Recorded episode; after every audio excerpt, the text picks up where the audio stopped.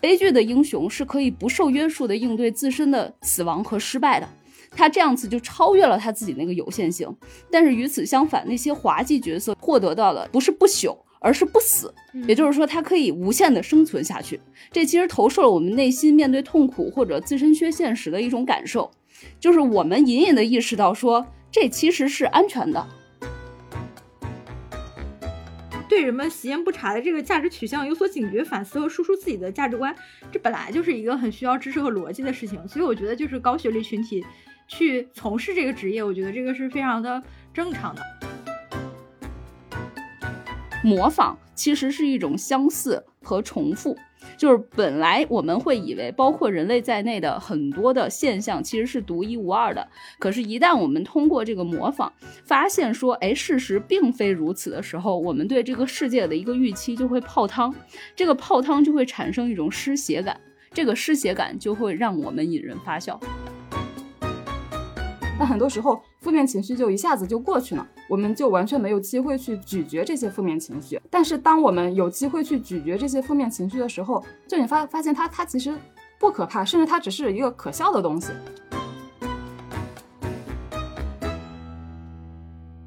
欢迎大家收听本期不爱学习，我是小天，我是小 PO，我是树阳。我们这档播客相信教育要回归人的本身，才能帮助每一个人面对不确定的未来。我们会用满满的好奇心去探讨当下有意义的教育议题，去观察分享当下最有趣的教育实践。今天我们要讨论的主题呢，源自于现在我们我和小 p 还有周围很多朋友呢都在追看的两档喜剧类节目：一年一度喜剧大赛，还有脱口秀大会的第五季。我们从中得到了很多乐趣，也想从这些文本和表演中汲取一些幽默的技巧和方法，让我们可以更顺滑地应对眼前的生活。读中文系的我一直相信人类需要故事，但最近我察觉到人类也需要欢乐，两者叠加就是欢乐的故事或者幽默的叙事。从阿里斯托芬再到袅袅杨笠、徐志胜，喜剧始终生生不息，影射丰富甚至冒犯着我们的生活。那么本期节目我们就深度探讨一下喜剧和幽默的艺术。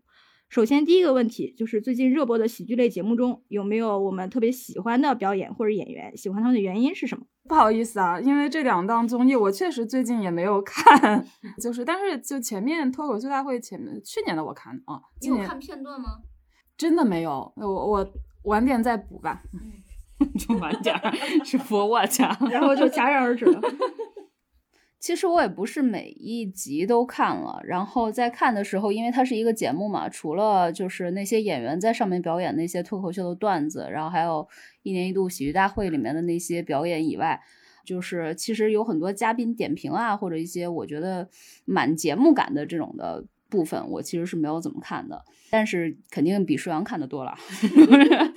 啊，然后那个一年一度喜剧大赛里面的话，我其实是非常喜欢土豆吕岩。然后还有挺喜欢少爷和我的那个组合，我觉得那个进化论还有少爷和我这两个作品，慢点儿是可以把片段发给舒阳让他看一看的。嗯嗯，然后脱口秀大会的话，其实我我觉得我都还不反感吧。后要说这些演员里面真的喜欢谁的话，我现在越来越觉得我挺喜欢豆豆的。然后我觉得可以具体说一说，先说一下这个一年一度喜剧大赛和这个脱口秀大会相比的话，我个人的感觉我是更喜欢一年一度的。我尤其这两个对比的看的时候，因为他们俩的这个档期其实是呃中间是有 overlap 的嘛，嗯，我就会觉得脱口秀大会它能借助的更多的，因为是文本啊，所以我们看演员的表演的时候，其实绝大多数的时间我们就是看到这个演员站在那里，然后拿一个话筒，他在直立的 进行表达，然后能使用的这种的肢体啊，还有一些感染力的这些东西，并不是特别多。能够使用肢体这个元素的话，我觉得也就是豆豆了。比如说，你如果纯仰赖文字的表达，你能表达的那种感染力，还有一些信息含量，其实多少是会有限的。比如不说别的，我描述一个情景，我带上一个表演，肯定会更让人有一种沉浸感。呃，尤其一年一度喜剧大赛，其实还有一些 setting，就是有一些道具，所以你把这些加上去的时候，你就会觉得，哎，我一下子就能进到这个故事里面。然后，如果你没有这些的话，怎么能够让观众能够快速的沉浸到你这个故事里呢？就是我们去想一想的话，可能其实脱口秀大会在用的，其实就是你的人设哦，包括说脱口秀，嗯，也非常会讲究你要塑造一个人设。这就是我为什么就觉得脱口秀大会一定要设置一个前彩和后彩的原因，因为他在这个情节上，哪怕今天这个人马上就要淘汰了，你其实是可以记住他的故事的。你记住他的故事，某种意义上来说，你就记住他的人设了。那明年他比如说再杀一个回马枪回来的时候，你就会他对这个人天然之间就有一个多一份的这种的亲近。这个某种意义上讲，让我觉得脱口秀大会是一个类似于养成系的一个节目，就是你是是在一季一季的陪伴着这些演员逐渐的变成熟。刚才小坡说到那个人设，就相当于其实我们之所以会被这些演员的表演吸引，是因为我们之前已经了解他们，就对他有一个印象。就其实任何一个脱口秀演员。呃，就即便就因为我也听过一些场次的线下的开放买马，嗯，就说一个陌生的面孔站上去的时候，你一定第一句话一定是自我介绍，对，而且这个自我介绍一定是一个标签性足够强的，就大家比较容易理解的一个自我介绍，也是相当于是一个立人设的作用。而且通常来说，一般一个新的脱口秀演员，他的第一个段子一定是跟自己的那个标签强相关的，因为他必须要从这个建立人设开始。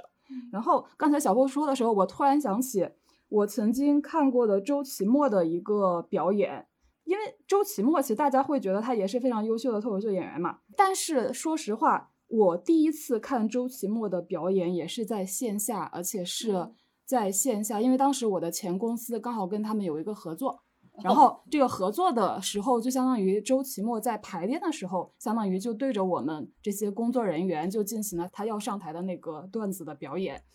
说实话，当时我没有看过周奇墨任何的其他的表演，而且我也不太了解周奇墨这个人到底是谁。嗯，所以他当时表演的那个段子，其实他也是他在包括电视上表演过很多遍的那个出租屋的那个，我不知道你们记不记得。大概就说北漂在出租屋里很挤，然后就那那个具体的我忘了。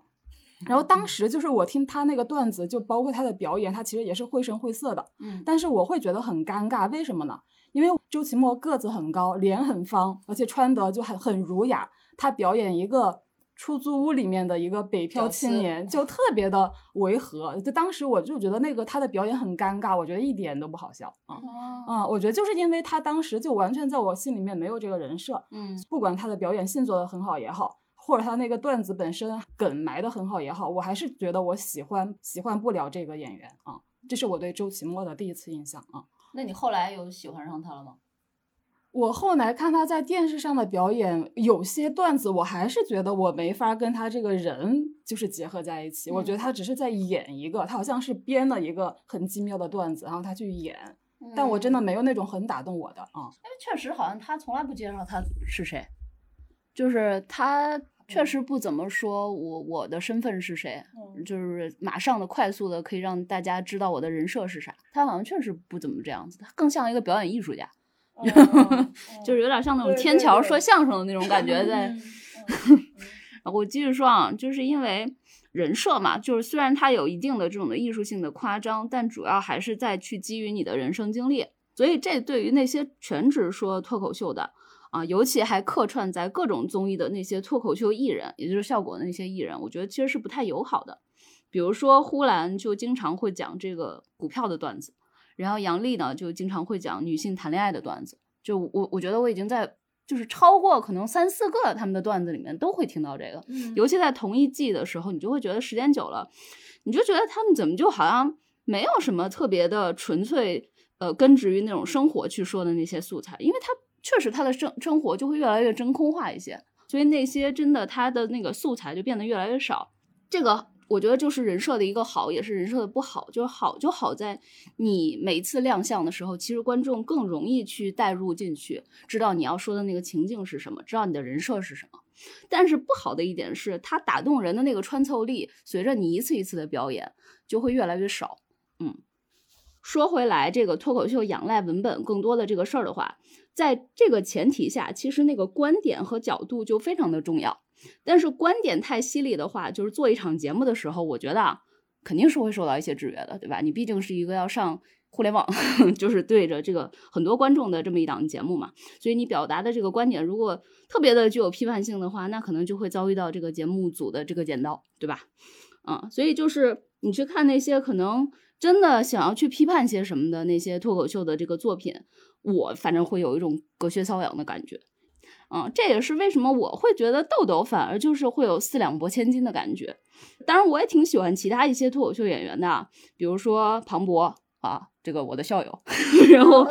还有这个童漠南、孟川啊、何广智，我觉得他们确实看问题的角度，还有讲故事的那种语言风格、情绪风格，都其实是有余味儿的，就是你可以再去品一品的。啊，但是我去想一想，看我无论看他们谁的这个段子，我最开始往往是要先轻皱一下眉头的，我好像就是准备好了，而不是那种嬉皮笑脸，我就可以看一个就小品，看一个段子那种感觉，就那种感觉可可能更轻松一些。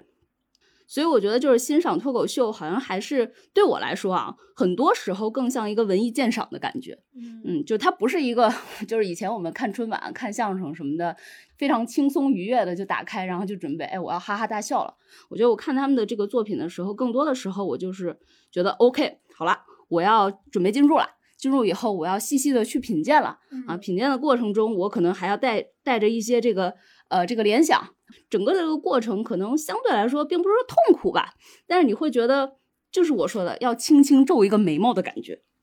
然后我觉得特别有趣的是，我在网上看那个，我不知道小天看没看，就是豆豆对战童漠男。没有啊，那你看的还不如我多呢。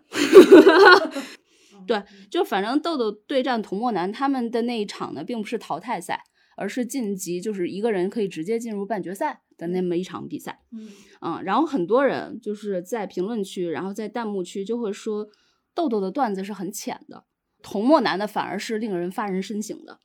然后还有人就是写说，为什么不投给这个童漠男？是不是因为现在的观众太年轻了？我觉得这代表了大家很大程度上确实是在在以批判这么一个标准，在要求和品鉴脱口秀演员的啊。所以脱口秀演员确实就是我说的，你这个观点，你这个角度，然后是不是犀利，是不是具有批判性，其实还是很重要的啊。但是它一定又不会让你批判到那么的过瘾，因为它到一定的程度。就可能是没有办法再继续了，在我们的这个审查的这个这个这个背景下，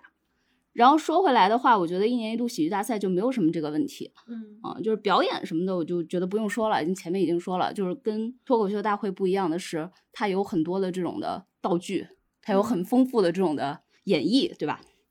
然后还有一个很棒的点，我认为它的多数的作品其实是基于一个幻想，这个幻想的设定再去发散出去的。我不是特别了解啊，什么 sketch 啊和 improv 啊这些，嗯，在定义上的区别。但我理解这很大程度就解决了我前面说的那个人设的问题，因为其实这个设定就很像那个我们说网文的那些原设定，啊，它只要有一个很简单、很疯狂、充满魅力的那个原设定在那里，其他就可以自由延展。然后不过可能就是因为我是这么理解这个一年一度的。的一个前提的，所以我会比较讨厌看到那些跟日常的设定，嗯，或者说日常的那个前提设定和日常的那个人物会走的那个 flow 关系比较贴近的。嗯，比如说我拿这个比较近期的这个土豆吕岩和老师好，呃，去对决的那个作品，我就会觉得那个土豆吕岩的那一场更好笑，嗯，因为本来就是他们进化论的那场。因为那场本来的一个基础设定就非常的扯，所以在衍生出来的任何细小的那些推进都非常容易就是扭曲现实，然后扭曲现实，扭曲现实，最后扭曲成一个特别大的一个张力啊，然后就是会让我捧腹大笑。但是教主那组的那个设定是什么呢？是不努力就不会伤心。这个书没看，但是我这么跟你说的话，你会 get 到那个设定吗？就不努力的人，你就不会伤心。对，因为我本来就不努力。对对对对对，所以我个人在看这个的时候，我就会觉得这个设定是一个非常现实主义的事儿。就我马上就知道，不努力就是不会伤心。嗯这就是他们那个内核。但是我觉得这个内核是非常现实主义的，而不是那个我说的简单而疯狂的、充满魅力的原设定。疯狂的设定是比如什么样子？嗯，疯狂的设定就是进化论那个设定。进化论是他们那个对手的那个作品啊，就是呃两只动物园里面的大猩猩。他们突然之间开窍了，然后就发现自己其实就是进化了，呃，就是智能上的那个进化。然后一个苹果可能砸一下，它一下子就再突进一点；砸一下，它就再突进一点。它是那样子的一个设定。哦，对，就是就比较扯，而不是这个不努力就不会伤心这么一个。我每个人都觉得我现实主义，我可以代入的这么一个。所以我就理解，因为舒淇看完了这个以后，他就。呃，说看到流泪了，就是。对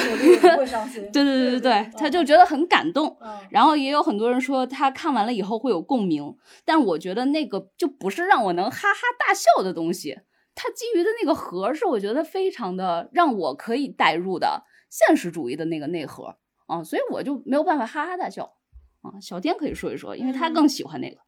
呃，其实这个老师好那个组合，我觉得他们确实还可以，但是也没有说让我特别惊艳。然后土豆吕岩呢，他们俩我就觉得他们太飞了。从第一季第一个就是他们是大巴车上的那个孪生兄弟什么的，这个我也好喜欢我什么我是你异父异母的孪生兄弟啊什么的，就是一直说他俩是一对双胞胎什么的。我当时我就觉得啊莫名其妙，神经病。然后但后来我才知道这就是什么日本的那种漫才的表演方式嘛，就一个人在装傻。冲愣，或者另外一个人在吐槽。土豆土豆是一个装傻的人，然后吕岩是那个吐槽的人。他们那一季不是还有一个封神的一个作品，就是那个父亲的葬礼。但是我那个 我作品我也看得一头雾水，后来我还专门去看了在知乎上的一个解读，然后是说什么说，在在孩子眼中，可能自己的父亲就是一个普通的工厂工人，就是是非常平庸和和俗不可耐的一生。但是在父亲成为父亲之前，其实也有过天马行空的那些幻想，比如说他幻想过自己是黑帮大佬，然后就会有什么十三妹过来在他的葬礼上说，你的父亲曾经也是叱咤风云的是黑帮老大，然后他也曾经幻想过自己是。宇呃宇航员去探索自己的星空和宇宙，所以会有土星出现在父亲的葬礼上，然后告诉你我是土星，然后你的父亲曾经是我们的星辰大海，然后我来给他告别或什么的。他就会把那些想象都具象化，后来我才理解了那个作品的深意。但我第一次看的时候，我真的是一头雾水，我觉得太莫名其妙了。其实他们这个进化论，我觉得也有类似之处，就是你必须去通过非常精密的文本解读，才能知道这是一个很高级的作品。但是我我实在没有办法进入他们那种很天马行空的设定，所以我觉得我可能还是一个很现实主义的人。这这不就是刘震云在一句顶一万句里面说的喷空吗？啊，这就“喷空”两个字的意思是吧？啊，我因为我不是河南人啊，我不懂河南文化，但是我看那本小说的时候，我理解他说的那个河南人热爱的喷空，就这种 就天马行空漫漫无边际的，就是这种啊，因为我我是河南人，我从来没听过，我从来没听过“喷空”这两个字，我们我们的语言里面没有这两个字，我感觉。然后老一代的吧，这就这季脱口秀大会，我比较喜欢就是孟川的表演，他不是最近干倒了那个徐志胜嘛？但是其实他和徐志胜都是山东人，然后他也是一直在吐槽自黑山东人这个身份，可能徐志胜就是一直吐槽自己长得丑。对，还还有就是我我有一个领导，他说他特别瞧不上国内的脱口秀，就是因为他说国外脱口秀的最敏感的点其实是在于调笑那个政治。然后对政治正正确性的一些一些一些调侃，他说，但但是在国内呢没有这样一个舆论环境，然后你又不允许这样做，嗯所以你就只能就是好像还是在拿自己的身体缺陷或者是一些自己的地域啊或者性别议题，就是这这些问题在打转，然后他就觉得就是就是那种什么罗什壳里做道场那种感觉，所以他特别鄙夷中国脱口秀。其实我觉得他说的也有一定的道理，但是我觉得。我们的空间那么大，这是一个既定事实。我们有房间里的大象，我们也不能视而不见。但是，难道我们就不表达、不创作了吗？我觉得就是我我们在这种就逼仄狭小环境里面，我觉得你表达就比不表达好，你创作就比不创作好。所以，我觉得这这些人其实也是很可贵的。说回孟川，我觉得他嘲笑的就是山东人的那些点，我都特别能 get，因为我爸这边的亲戚很多都是山东人。就比如他说他加入了一个家族企业，然后那个家族企业里边除了他之外，其他所有人都是亲戚，然后他们都没有建专门的公司群，就直接把他拉入了相亲相爱一家人的家庭群，然后改成了相亲相爱一家人和孟川，然后就说如果你想跻身到我们内部，你可以娶我的四四姨，然后你就成为我的四姨夫，然后怎么着就这种梗。那这个一年一度喜剧大赛到目前为止，我最喜欢的作品是《少年少爷和我》啊，因为我本身是看了很多这个霸总影视剧的，这个作品对霸总文本的这个嘲讽和解构，我觉得是非常精准和完美的。就是尤其是这个作品，它反复强调用真心三个字嘛，就是它仿佛这个霸总的真心就是足以改变和拯救这个世界。就是还是引用我上期节目就说过的一本书，就是文化研究专注阅读浪漫小说里面的话，就是。浪漫小说实际上在宣称，就是除了身体上的爱抚、口头上的山盟海誓，还有细心的照料这种传统的方式之外，还有其他可表现爱与倾慕的方式。就是在小说一开头，男主人公所表现出来的残酷和冷暴、冷漠，以及对待女主人公的无理行为，就是霸总文化，就他一直都在说这个霸道总裁他对你不好，他虐你，或者他逼咚你，或者他对你很很无理，他没有基本的尊重，那是因为他爱你。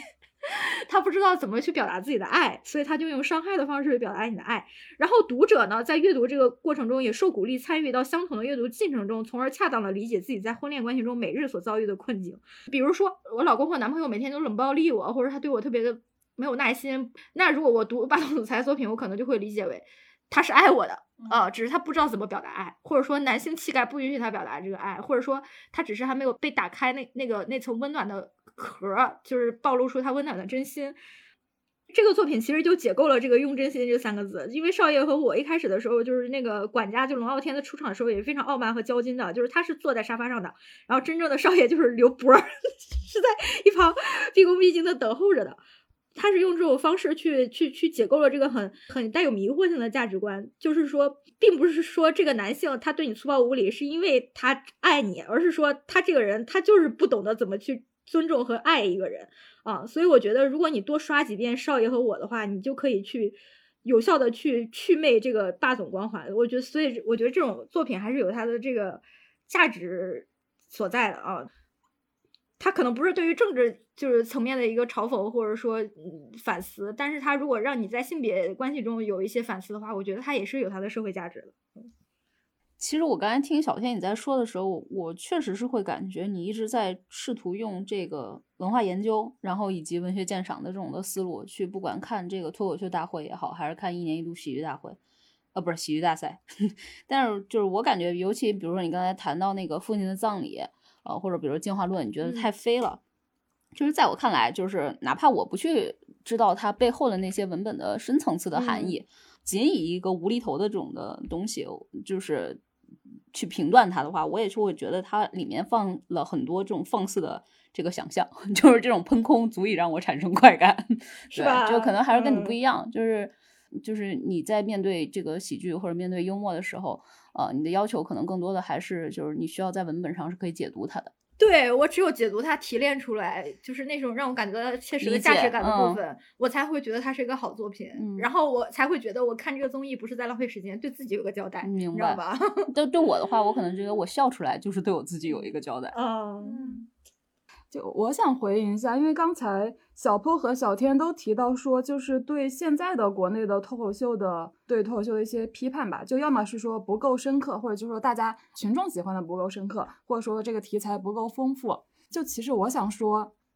你们觉得那些东西不好笑，或者说你们觉得不够深刻，或者说总是那些题材绕来绕去，就是从自己的那个外貌去吐槽啊、自嘲啊。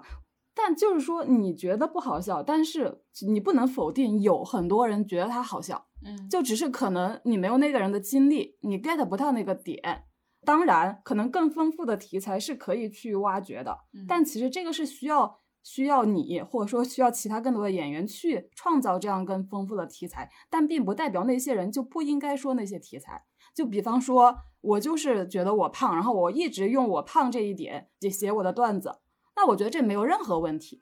胖这件事情就是对我来说是困扰我人生 前什么三十年的一个非常大的一个困扰，我对他有非常大的愤怒。那我觉得我作为一个脱口秀演员，我就值得去就用这个题材去讲讲二十个段子、三十三十个段子，我觉得都没有问题。我觉得这个世界上有那么多被肥胖困扰的人，就是你不应该去批判那些人，就那些人的存在是得到了其他的很多观众的共鸣。嗯。就是你觉得题材不够丰富，那你能不能去贡献一个更加丰富的一个题 材？你承认一个脱口秀演员，对呀，对呀，对对对，嗯，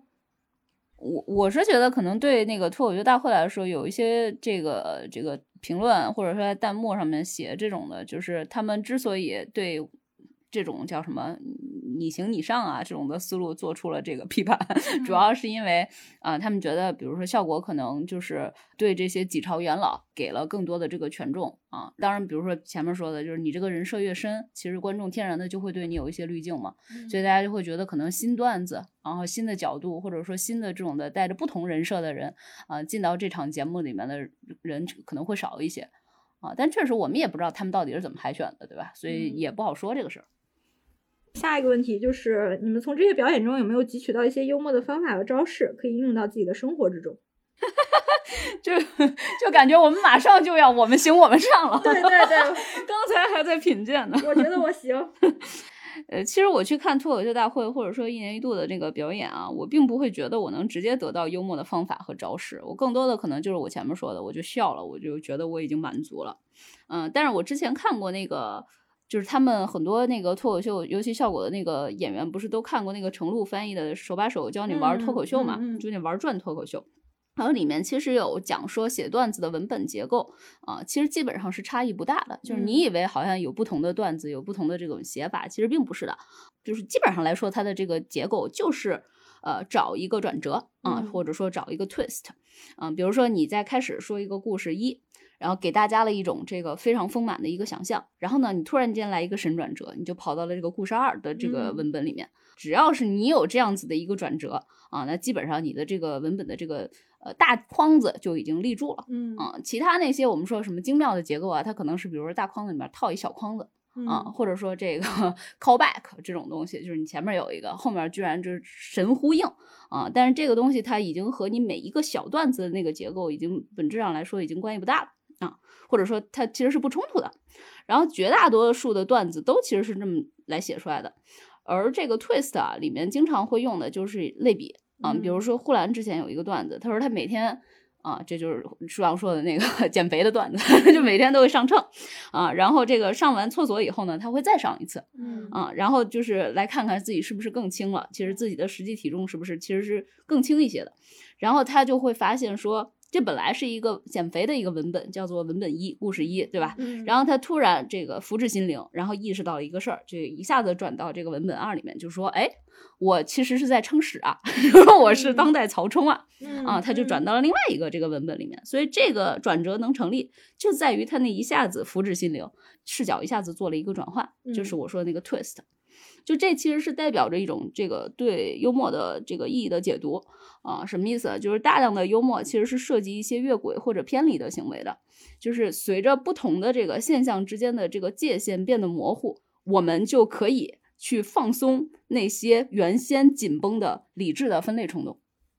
啊，就是原先我们认为，比如说减肥是减肥这样子的一个文本，这是嗯我们之前的一个分类的方式。嗯啊，但是我们这个呃史，然后什么曹冲称象这样子的叫文化典籍啊、嗯这样子的一一些文本，就我们是分在另外一个这个分类里面的。嗯啊、但是因为呃这种这个越轨和偏离的行为，让这两个这个分类一下子变得界限模糊了嗯啊、从而就让我们以一个笑的形式就会释放出来这个能量。但小柯，你觉得这个好学吗？啊，不是，我就跟你说，就是这个意思嘛。我不是说了吗？我学不到什么东西，嗯啊，只是学到了这么一个结构。然后这其实是这个弗洛伊德说的，叫做幽默永远是反规则的啊。笑话里面的那些有趣的形式，比如说，如果你真的落实到形式的话，有什么文字游戏、嗯胡言乱语啊，然后荒唐的联想等等。荒唐联想可能就是我们不断在提及的喷空，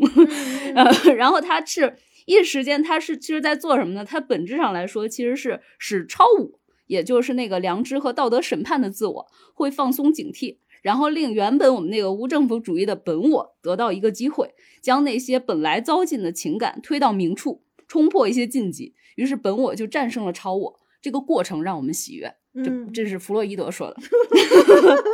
然后这个其实也呼应了，就是拉康也说了，说什么呢？他说这个笑话的价值在于能够利用一切意义实质之上的虚无性啊，实际也就是这个结构的力量，就是小天不停在这个强调的，嗯嗯就是当你发现你可以正着看一件事情，然后反着看一件事情，哎，好像都成立的时候，你就会发现世界原来是一个非常动态的存在。然后随意的这些符号和声音，其实是可以互相灵活的、含混的、自由浮动以及排列组合。然后这就会让你产生一种什么感觉呢？就是你现在面对的世界、社会的现实是非常脆弱的，是非常不确定的。那么我们就可以放心了，因为在这个世界里，我们以为我们失去了的东西，并没有真正的失去。然后每一个现象仅仅是多个永恒稳定元素瞬间的那一个组合。就所以，其实按照这个幽默的底层逻辑上的话，我觉得一年一度上面很多非常无厘头的作品是一样的道理的。然后有另外一种这个幽默建立在这个观众去看一个人会被成为一个嘲弄者，呃，不管是以自嘲的形式，其实在这个脱口秀大会上有很多自嘲的，嗯对吧？嗯比如自嘲胖，自嘲自己一无所有，嗯啊，自嘲可能山东人的这个、这个身份等等。然后还是说，就是漫才形式里面的那种很典型的一个结构，叫做一个人专门负责装傻，一个人专门负责吐槽。嗯就是这时候再引用一个这个哲学家，应当是这个齐泽克，嗯他就说这个喜剧艺术涉及的不是有限性，而是一种奇特的永恒性。嗯类似于一种卡通人物具有的能力，就是任它是何种毁灭性的灾难，它都可以安然渡劫，从陡峭的高处跌落，拍拍身上的泥土，然后蹦起来继续追击。就是说，这些自身的缺陷，然后或者说这种属于愚者的卑微，都在那里，其实明晃晃的呈现给你看，但它是一个鲜活的存在，是一个嗯完好的存在。所以这就是喜剧和悲剧的一个区别。悲剧的英雄是可以不受约束的应对自身的死亡和失败的，他这样子就超越了他自己那个有限性。但是与此相反，那些滑稽角色获得到的其实是不是不朽，而是不死。也就是说，它可以无限的生存下去。这其实投射了我们内心面对痛苦或者自身缺陷时的一种感受，就是我们隐隐的意识到说，这其实是安全的啊，就是这些呃这个小角色啊，这些这个被嘲弄的人，他某种意义上来说，其实就跟我们一样，但是我们其实能感觉出来，这是鲜活的，这是不死的。总的来说，我没有学到什么技巧，但是我觉得通过这两种就是对幽默或者说对喜剧的定义，或者是哲学上的这种的解读吧，我觉得我们可以意识到，就是要么我们就是在平常生活里面的时候，呃，多脱离出你本来的那个文本，啊、去进入到另外一个文本，这可能需要一个视角上的转换。然后另外一种就是我们要善用自嘲，就就，我之前就我一直很想说话，是因为之前我会觉得，就小坡完全就是不是在回答小天的这个问题，因为小小天说的还是就你怎么汲取，对，从这些别人里面汲取自己的一些营养，然后应用到自己生活之中嘛。我会觉得前面说的，就还是说我们去总结分分析幽默到底是怎么一回事情，就它并不是说我是怎么被一个东西启发了，然后我发现我也可以这么做。但是小坡说到最后的时候，我觉得那个东西就是我们被启发呢，然后发现我们也可以做。就他说的那个，我们对自己缺陷的那个安全感。对，所以我就想到，就我回答这个问题的话，就是我没有从这个这个节目里面的表演中汲取到幽默，我其实我觉得我更多的是还是在生活中汲取的，就我从生活中那些让我觉得幽默的人中汲取的，就自己怎么变得更加幽默或者更加放放松的一些启发。就我想讲一个例子，是我在职业生涯早期的时候，当时我在一家公司，那家公司就是刚入职的时候，那个公司就组织了一次团建。呃，大家可以想象那种很也不叫无聊吧，反正就是把把把你一大帮子人，整个全公司拉到郊外，嗯然后他会请一个那个团建的一个服务的一个机构，然后带你去做一些游戏，然后这个游戏完了之后还要大家分享这个游戏的总结，我在这个游戏里有什么心得体会。当时是我们有一个其他部门有一个女同事，就她就是那种我们现在用现在的话说就比较松弛那种性格吧。嗯就在那个团建过后的分享环节，就比如说做了一个比较大的游戏，最后那个教练点名让一些人去分享，因为其他人在前面分享的时候就都说的比较无聊无趣嘛。就一般分享的流程是是这样的，就是我在这里面担任了一个什么样的角色，然后我发挥了什么样的作用，然后这个游戏给我什么样的启发，通常大家都会升华一下，就对我聊的团队对对我的 这这种这种工作啊或者团队协作有什么的启发，我有什么的反思，嗯，然后那个女生一上来就说，就是我在游戏里面的某个某个表现，我觉得是因为我就是一个很小心眼的人，哦，嗯，他说我因因为我就是一个很小心眼的人，嗯，然后我就觉得那个女生就顿时就是魅力就是四射，对，魅力 四射。然后我就突然发现啊，原来即便在团建这种场合，我们也可以这样去表达自己。就是，甚至是我在那个团队合作的过程中，可能我有一个不太被鼓励的一个表现，但我承认，就是因为我小心眼。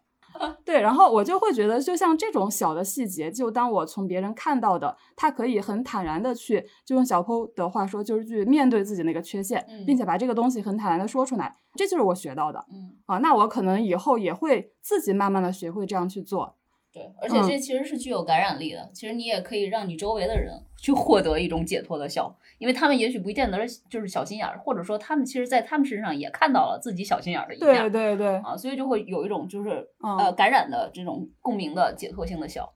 但是就是舒瑶讲的这个例子，让我想到我一直关注的那个微博博主推拿熊，他在微博上发了一个段子，他说就是他觉得成年人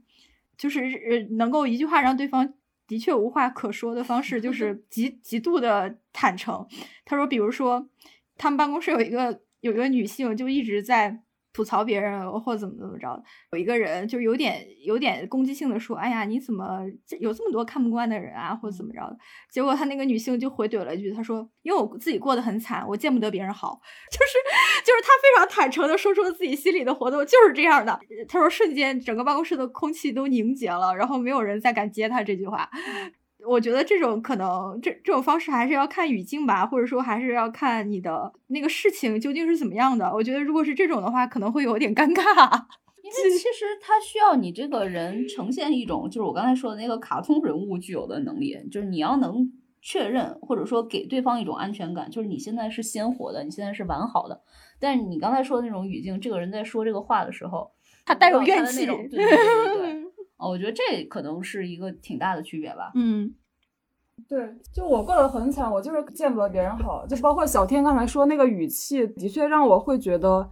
他是有一点点攻击性在的。嗯，就他不是像那种像那个女生，她说，我觉得我就是小心眼。我觉得他是一种，就是我只是接纳我的小心眼。怨怼和坦然面对自我，我感觉是两种不同的方向。嗯，虽然可能乍听起来文本上面很像。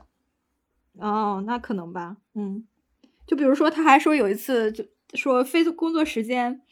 如果对方让你回复工作短信，你应该怎么说？然后推拿熊就说，我有一次直接就回了，我在做爱，你要你等，你稍等一下。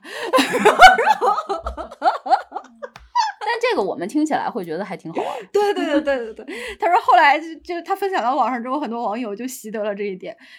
我觉得就是这些，就比如说这个脱口秀或一年一度喜剧大赛这些人物，我从他们身上如果学到一些幽默的技法的话，我觉得就是同为创作者，我能够去理解的就是创作者本身要对这个世界有自己的观感和看法，你要有你自己自洽强大的价值体系，然后你就能够去。调侃吸血被视为理所应当的道理，就是我最近在微博上看了一位名叫黄鹤的中国女性在澳洲说脱口秀的那个视频，她参加了一一道类似于就是什么澳洲好声音、澳洲脱口秀好声音那种就是选秀节目，就是说她是二十七岁逃离中国来到来到澳洲的，就是如果二十七岁在中国没有结婚就会被视为剩女，然后她就用英文翻译了一下剩女的意思，嗯，然后在场所有的观众都倒吸了一口冷气，就会觉得太可怕了，为什么在中国就是未婚的女性会遭受这样的污名？然后。他就讲了，他三十岁的时候时候，他母亲叹口气对他说：“你就能不能降低一下你的择偶要求？”然后他就对他母亲说：“你看我不就是你降低择偶要求后的产物吗？你觉得你过得幸福吗？”然后就在场的人就在大笑嘛。然后还有就是他会说什么？他说。呃，我为新冠疫情感到抱歉，但他真的不是我做的。他说我在街上的时候会有人指着我大骂说滚回中国去。他说，但是我就会直接回那个人说对不起，可是实在是没有航班啊。就就反正蛮多段子的。还有他说，就是我发现我身边所有结婚的女性都不幸福。比如说我有一个女性朋友在呃微信上给我吐槽，她说我的丈夫是一个混蛋，然后呃我的生活充满了痛苦，我的孩子是一个彻底的 loser。然后她说我就直接回了一句你在说什么呀妈妈？然后然后就是。那个女性朋友就是他妈，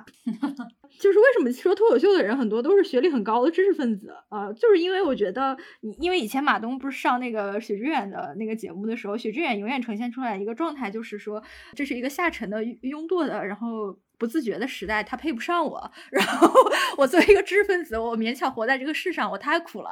然后，但马东跟他说：“他说徐老师，你要知道，自觉的对这个世界产生疑问，并且想要去通过某种方式去解答自己内心的困惑，想有求知欲的那部分人，他可能在这个世界上都不到万分之一。”他说：“你可以只为那部分人而活。”他说：“但是我要为更多的人而活。”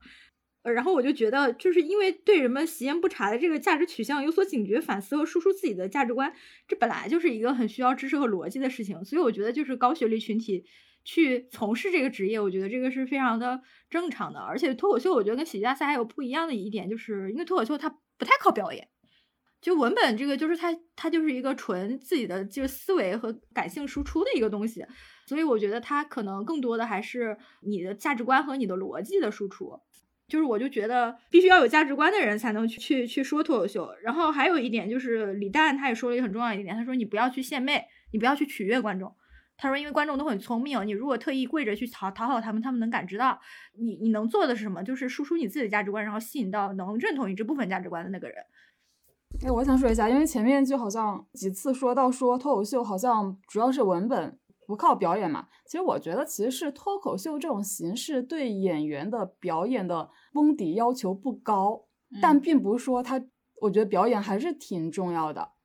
呃，我觉得这这个取决于，就如果假设这个脱口秀演员他演的就是自己，比如说像鸟鸟那种，他可能一开始上一季的时候，他完全就在演自己就可以，对对。那像这种，他可能就是表演对他是没有什么要求的，就他不用在表演这个方向费很大的力。但是当你的一个演员，你的段子丰富以后，就你不能光说自己的那些以自己人设为出发点的那些段子之后。表演更丰富的内容之后，你肯定是需要有一些表演性的东西的。比如说你在还原一个场景的时候，你不可避免的需要表演另外一个人，那你你这个表演是否到位，就直接影响到你的信息、你的这种气氛、你的这个情绪能否传递给台下的观众。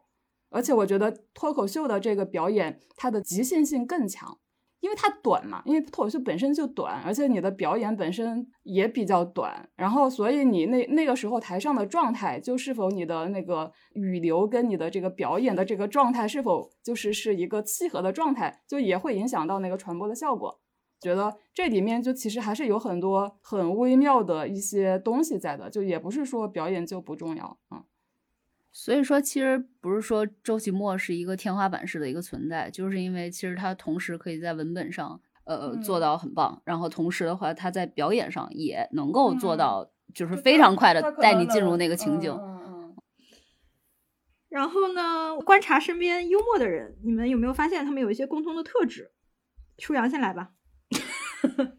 首先，我觉得觉得谁幽默谁不幽默，我觉得不同的眼光应该也不太一样的。嗯，所以我说的只能是说我觉得比较幽默的人。嗯啊，然后就我觉得还是我觉得他们的共同特质还是有刚才说的，就最近很流行的那个词叫松弛感。当然，但我觉得这个人他不一定说每时每刻都有那种松弛感，但是呢，我觉得他是有那种他是有那种一下子让自己松弛下来的能力的。因为幽默的本质，我觉得还是就那个词叫释放嘛。那么。幽默的人，或者说有幽默能力的人，他肯定是懂得怎么去释放，表现在外在。就他们可能很会自嘲，也可能也很会吐槽，也会很会开别人玩笑，但是不至于让人讨讨厌。那我想 分享一下，就我认为，就在我的生命 经验中，就我认识的第一个，呃，不能叫第一个，我认识的第一批，我觉得很幽默的人，是我的大伯他们一家，嗯，等于是是我爸的他的哥哥他们一家，嗯。谢谢你为我们普及 这个中国的伦理。我很小的时候就去他们家的做客的时候，我就会发现，就那个家庭跟我自己的家庭很不一样。直到后来我长大了之后，看一本美国人写的书。就那个美国人在书里书里面对比美国的中产家庭的家教和美国的那些比较穷的少数族裔的家教的时候，我就觉得好像是呃对应到了我的身上。就我会觉得我自己的家庭有点像美国人写的说美国的中产家庭的那种家教，就是比较严肃的、刻板的。嗯，然后你的父母从小就告诉你你要好好读书，你要以后啊怎样找个好工作啊，就这样子的。但是我去我大伯他们家。他们家的那那种家庭氛围，就有点像那个美国人写的 美国的比较穷的、比较底层的少数族裔的那种家庭氛围。就他们的母子之间、他们的兄妹之间，都是可以互相开一些玩笑的，甚至是一些比较可能有点低，在我爸妈看来，在我的家庭教教育看来是比较低俗的玩笑。然后，然后特别是我的那个堂哥，就他那个人特别喜欢怼人，就喜欢怼他妈，也喜欢怼他妹。嗯，但他怼起人来让我觉得很幽默，然后所以我在他们家就很小的时候获得了这种幽默感的启蒙吧。就我知道原来人跟人之间是可以这样互动的，就不需要就是非得那么一本正经。然后就是我刚才说的这个堂哥和堂姐，因为他们家是两两兄妹嘛，就是一个一个哥哥一个妹妹。据说啊，但我没有亲眼见到过，就据说我堂哥经常把他妹妹，就我的堂姐给逗哭。逗哭是啥意思？就是笑到哭是吗？气到哭吧，我觉得。哦，那为什么是逗哭啊？就是他他因为在用比较攻击性的玩笑在怼他，就是开玩笑。就有有的时候，呃，那个被开玩笑的人，如果没准备好，对，或者 说就被开玩笑开急了的话，就是会哭嘛，会闹嘛。嗯。虽然我从来没有看到我堂姐就在我们面前哭过，但就是我真的小时候每次见到我堂姐，她的眼泡都是又红又肿的。嗯。然后我不知道是不是因为真的她经常被我。堂哥给逗哭啊，嗯，然后，然后我觉得就是我大伯或者说他们家庭就给我一种很松弛的感觉。你堂姐不一定这么认为。不，我觉得他也受到了这种家庭氛围的影响。就是不管是我堂哥还是堂姐，他们后来成家立业之后，我觉得他们自己的家庭就传递出来那种氛围，也跟这种氛围很像。就我不知道你们有没有见过那种夫妻关系，就他们在人前都会互相斗嘴，互相贬贬损对方，但其实你们知道他他们关系其实挺好的，就没有什么大问题。那我我我觉得就是不管是我的大伯家还是我的堂哥堂姐，他们后来组建的家庭，他们的夫妻关系都有这种气质，嗯嗯。我想要我我就想找这样的。我是觉得我身边我认为幽默的人啊，他们比较多的会是那种想象力和模仿力是挺强的。想象力是因为他就是很多时候有些人啊，就真的我我我我有接触过，就是我初中有一个很好的朋友，他就是这样子，他是先会在脑袋里浮现出那些画面。然后他只不过是把他脑子里面的那个东西用语言给复述出来了而已，就是他永远是画面在先的，所以我觉得他的想象力真的是很很这个天马行空的。嗯，对。然后另外一种就是模仿力非常强的人，就之前那个我跟舒阳采访那个橘子，就是聊抖音的那个，他就是一个模仿能力非常强的。我之前其实，在 B 站是看过那个斯琴高娃和袁立，就是他们俩的那段视频，你没有看过吗？我当然看过了，我还跟我同学模仿了好几次。对，就是呃，就是舒阳不知道，舒阳慢点可以去搜索一下啊。反正那段就是很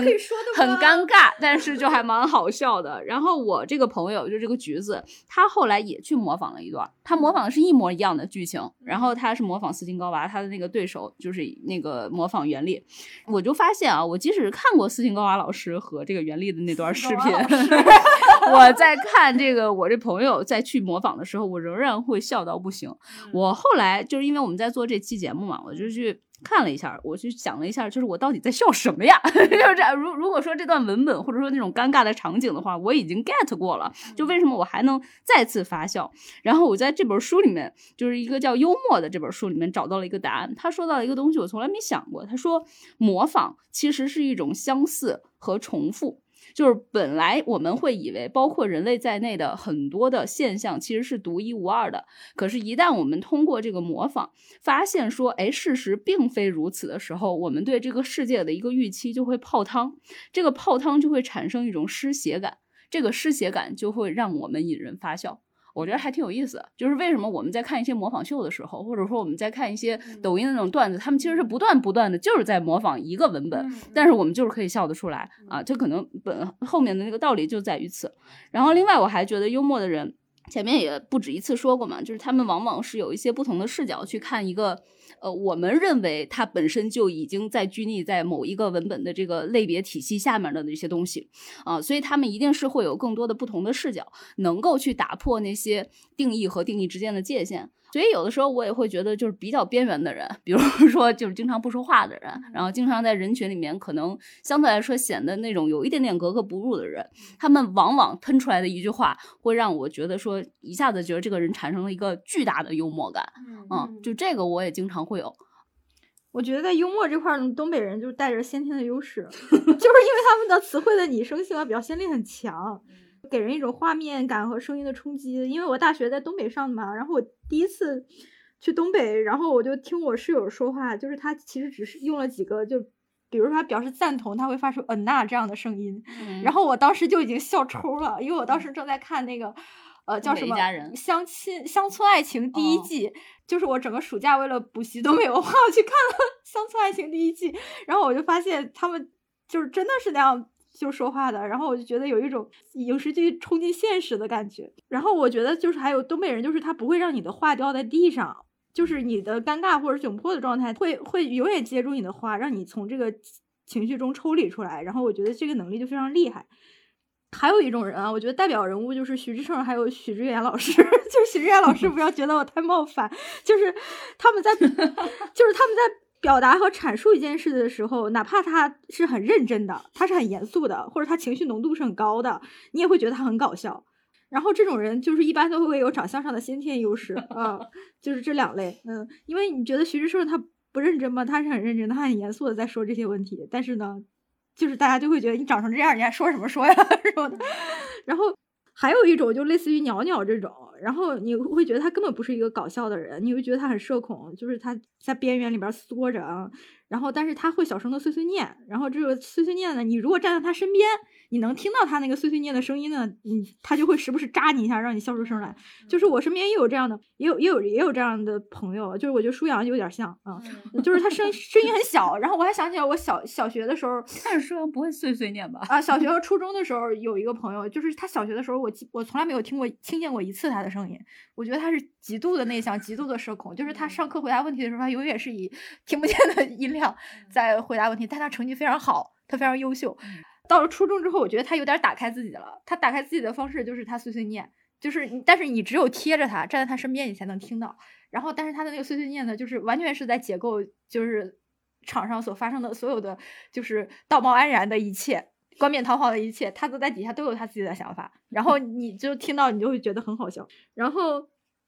还有我这种就是 非常渴望生活的戏剧性和情节化，就会用搞笑夸张语言来描述事物的人。比如说我这个四姑父，他家里有个儿子就是我表哥。然后我昨天跟我朋友说的是，我说山东人的那种对于山东孝子的想象，就是就是你必须要是个公务员，你除了如果你不是公务员的话，你就是扛大包的，你就是在车站给人。擦脚的 那种，然后，呃，然后我就说我表哥在考上公务员之前，从来都没有站起来过，就永远都是跪着的。然后我说，我说他就是走路的时候，就是用两个腿跪着在前面逡巡的前行，然后吃饭的时候就是跪在地上，然后他对，这不是地铁里 对，然后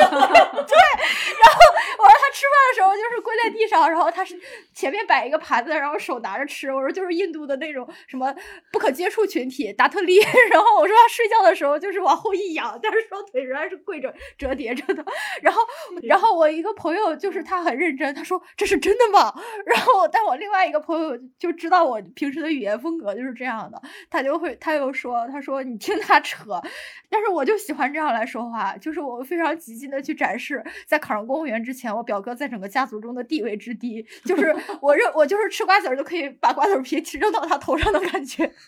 但是总的来说呢，就是我是非常喜欢搞笑的人的，不搞笑的人呢，我几乎不和他们做朋友。因为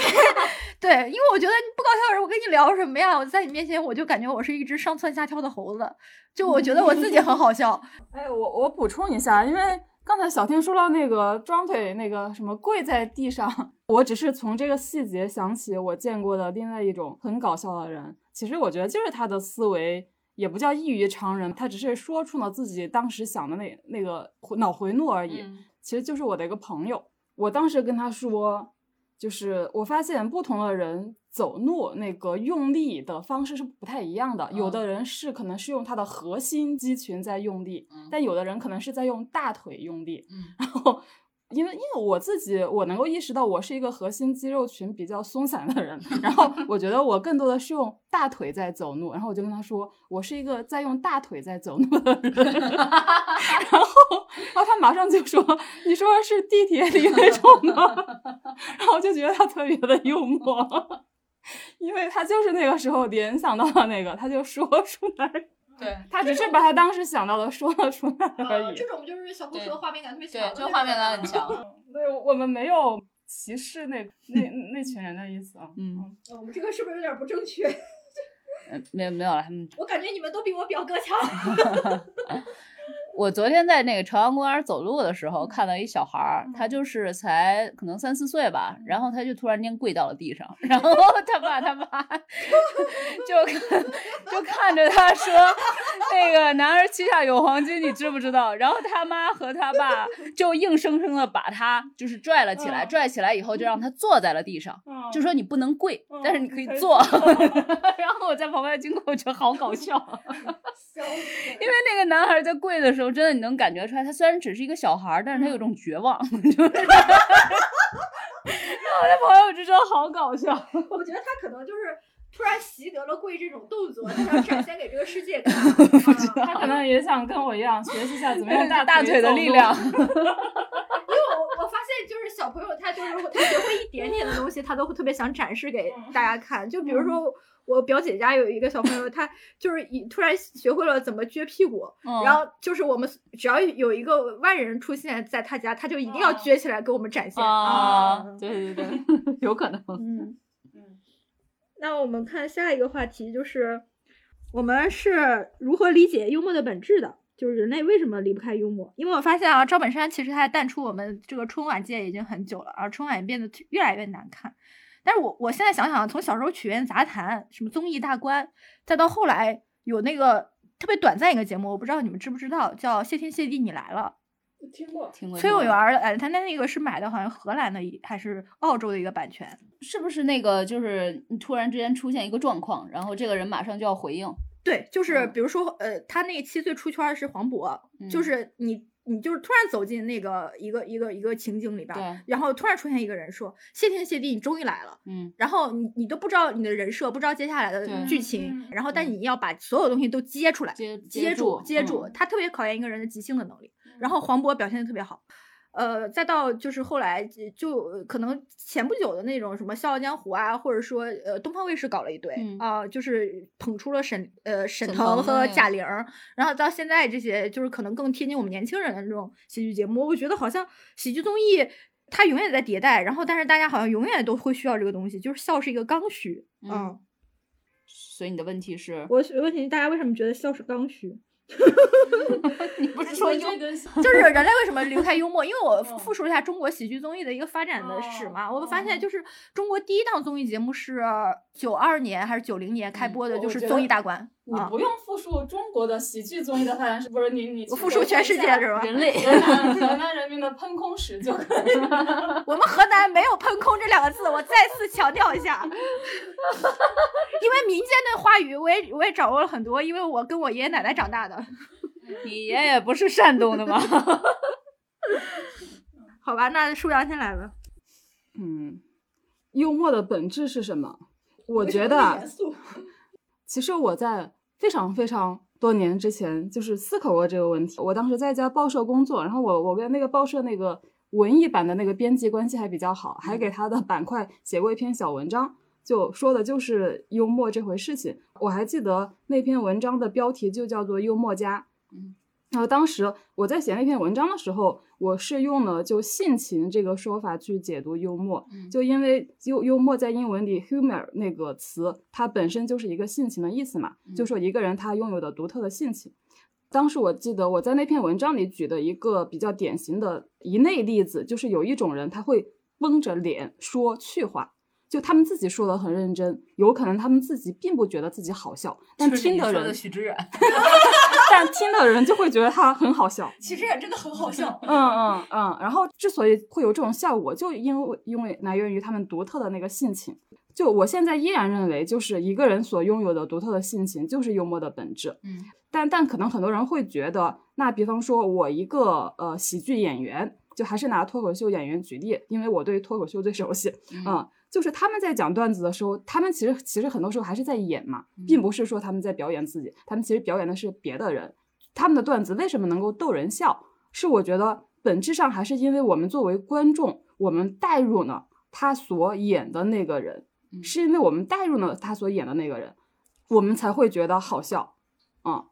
是这个脱口秀演员他把他所演的那个人的真实的性情给演出来了，并且观众 get 到了，所以我们才会觉得这个东西好笑。所以这也是为什么，就是呃，我有一个观点，就我觉得幽幽默一定不能是攻击本身，就攻击本身是一点都不幽默的。呃，虽然很多笑话、很多段子是有攻击性的，但是大家可以想象一下，就一个完全高高在上的攻击，是没有人会觉得幽默的。嗯就往往是这个攻击者，或者说这个表达了一些攻击性的一些话的这个演员，是因为这个攻击的人他的负面感受和他的负负面情绪，让我们观众代入呢。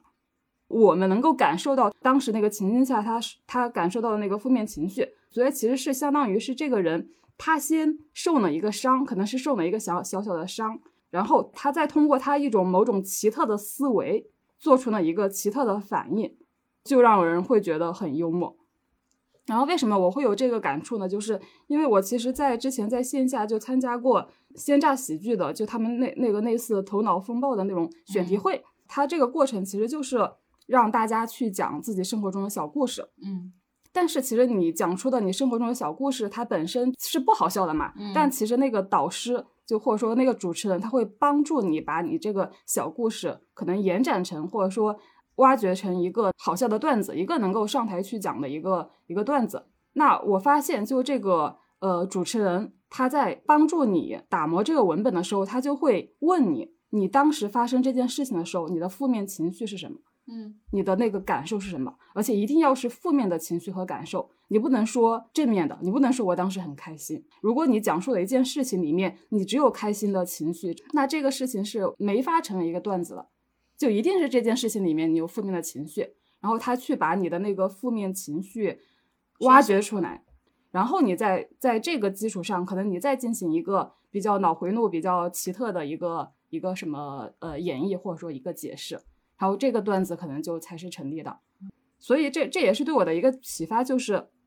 就其实我们生活中是有非常多的负面情绪的，就可能很小，但的确那些是负面情绪，但很多时候负面情绪就一下子就过去了，我们就完全没有机会去咀嚼这些负面情绪，嗯啊、但是当我们有机会去咀嚼这些负面情绪的时候，就你发发现它它其实不可怕，甚至它只是一个可笑的东西，就你可以去拥抱它的一个东西。如果你真的要去拆解导致你的这个负面情绪的这个事情的本身的话，就你可能会发现它的本源就是一个荒诞。然后，嗯，所以我也想提到，就大家经常会讲讲到那句笑话，就说说出让你痛苦的事情，让我们高兴高兴。这这句话就其实可能它包含了一种对幽默的误会，就大家会觉得幽默是一种优优越感，看着别人出丑，然后我就很开心。但我觉得就这不是幽默，就或者说这是一种很不高级的幽默。我觉得幽默其实是表达者说出了让自己难过和痛苦的事情，并且用自己独特的方式把它给拆开了，然后又化解了。然后作为听众的我们，因为有共情的能力，那我们也能够感受到这个表达者曾经感受到的那些痛苦和难过，然后也得到了释放。这是我理解的幽默。我补充一点啊，因为刚才舒阳说这个幽默是指这个性情嘛，呃，我去查了一下，其实幽默这词指指的是什么呢？原来指的叫做性情反常之人，嗯。嗯，就是他带一个反常，嗯。就是是因为在很长一段时间，就是呃到中世纪以及很长的一段这种清教徒的这种的时间里面，其实幽默是会被打压的嗯。啊，因为幽默的人在当时的当权者认为其实是在反规则的，而当时的一个主流意识形态去认定对一般人性的偏离是具有潜在危险性的异常行为，嗯必须要去进行严厉的鞭笞，然后使之回归于正常的形态。嗯也就是说，就是幽默这件事情，我们可以理解为我们可能压抑了好几个世纪了。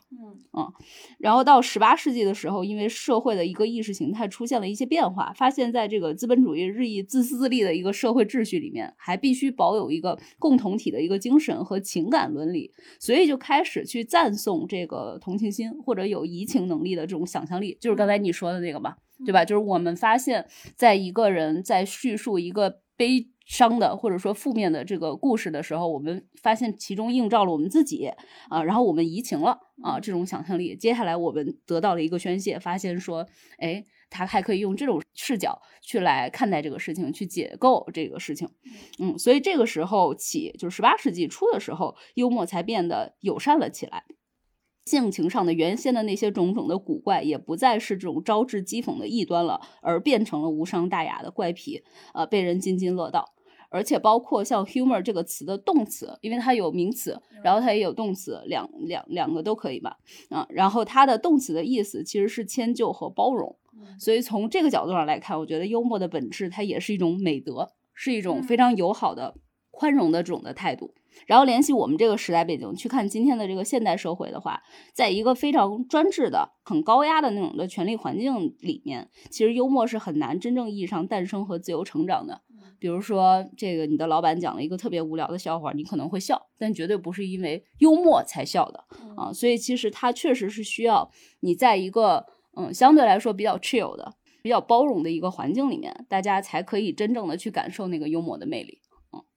我觉得这个就是特别像那个第一季的一个一个喜剧，就是笑吧，什么皮奥卡丘、呃嗯卡丘莎什么的，嗯就是他就说，在纳粹集集权政体的最后一年，因为一个一个高官因为逗闷子而而乐死了，所以就是上面下达命令，就是不允许人搞笑和发笑。然后，但是他们当时会把俄罗斯还是啊莫斯科当成一个希望之呃之国，呃然后会觉得说，等我们。对 我们，我们我们如果跑到了那边，然后我们就可以尽情的搞笑和发笑，然后尽情的大笑。我们需要的是一个能够放声大笑的国度。然后，因为我为了准备这期节目，看了两部日本关于漫才师的作品，一部就是金子茂树编剧的短剧开始了嗯啊、就是三个高中同学组成的漫才三人组。就是他们只有一些线下小剧场的演出，就观众寥寥无几，始终未曾红过。但是，但是这个剧开始的时候，就是他们到十年之期即将来临之际，他们决定是否要解散自己的组合，就是过上所谓的正常人的生活。每一集的开头都是一一出短剧，就是他们在上演短剧，然后结尾会回到他们表演的短剧，就给出他们对当下自己生活的困惑的一个解答。就包括这个他每每一集的剧作的这个艺术手法的表现本身，也是好像喜剧里面叫 callback 的一种，就是说我要互文，好像我我要我我我要埋伏笔啊，埋的伏笔，所有埋的伏笔后面都能接上啊。然后就是他们讲的是喜剧人的故事，然后他们剧里面也有也有喜剧，然后喜剧表演，然后然后他们那个剧的整个呈现结构也是喜剧的一一种呈现结构。然后我当时就觉得哇，日剧太精妙了，我就觉得日剧真的是太高级了。我觉得国产剧很难想象有这种这么高级的一种一种呈现方式。还有部作品就是日本漫才师叫右吉直树写的小说《火花》，然后二零一六年由奈飞改编成了日剧，就是这部剧在豆瓣上也是九分以上的神作。然后我当时第一第一次看这个《火花》的时候，就是还是我在第一份工作的时候，我当时特别的失意落魄，然后就是我用一下午的时间把这本小说看完了，他也是拿了日本的文学界的最高的奖项，叫芥川奖。就看到最后的时候，就是就是里面一个已经过气了的落魄漫才师，他为了让自己变得更搞笑，他去做了丰胸手术。哦然后他让自己变成了长出了一对巨乳，他觉得这样的话，我的观众会更爱我。然后我就觉得哇，真的很心酸，就是，然后我就看到这这故事，就了解到喜剧创作者本身就是也面临着我们普通人面临的困境。包括今年一年一度，因为它还有那个真人秀的部分嘛，你会发现它有一个就是叫什么线上连线的那个那个三人组合，就是它一直在呈现网网课时代和网络呃就是疫情封城时代人们在线上沟通的种种困境，就比如说延迟啊，再比如说这个回声啊，再比如说没开没开什么耳机啊，没戴耳机啊，什么各种。那那个作品，他们三个就一直在想说，我觉得我们也不差呀，为什么就红不了呢？就三十多岁的三个人。我觉得喜剧从业者的生活本身就和这个喜剧幽默就构成了绝佳的互文。就是我觉得幽默绝对不仅仅是哈哈一笑而已，就是它背后一定是有令人感伤的一面。但是它的这个超脱之处就是在于你你是你能够去跨过了那感伤的一面，就是那种越过山丘之后轻描淡写和云淡风轻的那那种那种自在，然后能够对自己的经历加以戏谑和调侃。然后我觉得这可能就是我们为什么永远需要幽默的原因，因为它代表着一种我们一定可以挺过去的希冀。因为我学现文学中中文系的嘛，然后我在现代文学史上，其实就是在抗战时期啊，抗战十年的时候，有一些作家他们就一直在写一些很幽默的，然后戏剧也好啊，或者小说也好，然后有一个有一个作家就叫张天翼啊，但不是现在很红的那个女作家张天翼，也不是我们小时候宝葫芦的故秘密的那个儿童作家张天翼，而现代文学史上的一个剧作家和小说家张天翼。然后他当时写了一个就是嘲讽国统区，呃，就是那个国军就是消极抗战，然后。背地里吃那个贪污那个皇粮的那种，那个那个一个一个讽刺小说叫《华为先生》，然后就是也很好笑，就是我觉得他的技法一点不逊于那个契诃夫和这个也欧亨利什么之类的啊，一点不逊于他们啊。然后当时就是我我们看的那个现代文学史上的教材，就是钱理是钱理群老师写的，然后钱理群老师就是说的是。就是当一个民族的人们还能够幽默起来的时候，你就会觉得他们这场仗一定能够打赢啊。嗯，然后我觉得其实就是这就是人们为什么会需要幽默的原因。上升到了一个很高的高度。是啊，我觉得就是这样。这样一定一定呃，对呀、好，这期播客咱们就先聊到这儿。听友们如果还嫌不过瘾，可以在评论区留下你的问题，或者关注我们的微信号“不爱学习 Pod P O D” 那个 Pod，加入我们的听友群，更多的讨论在我们活跃的听友群里。再见。拜拜。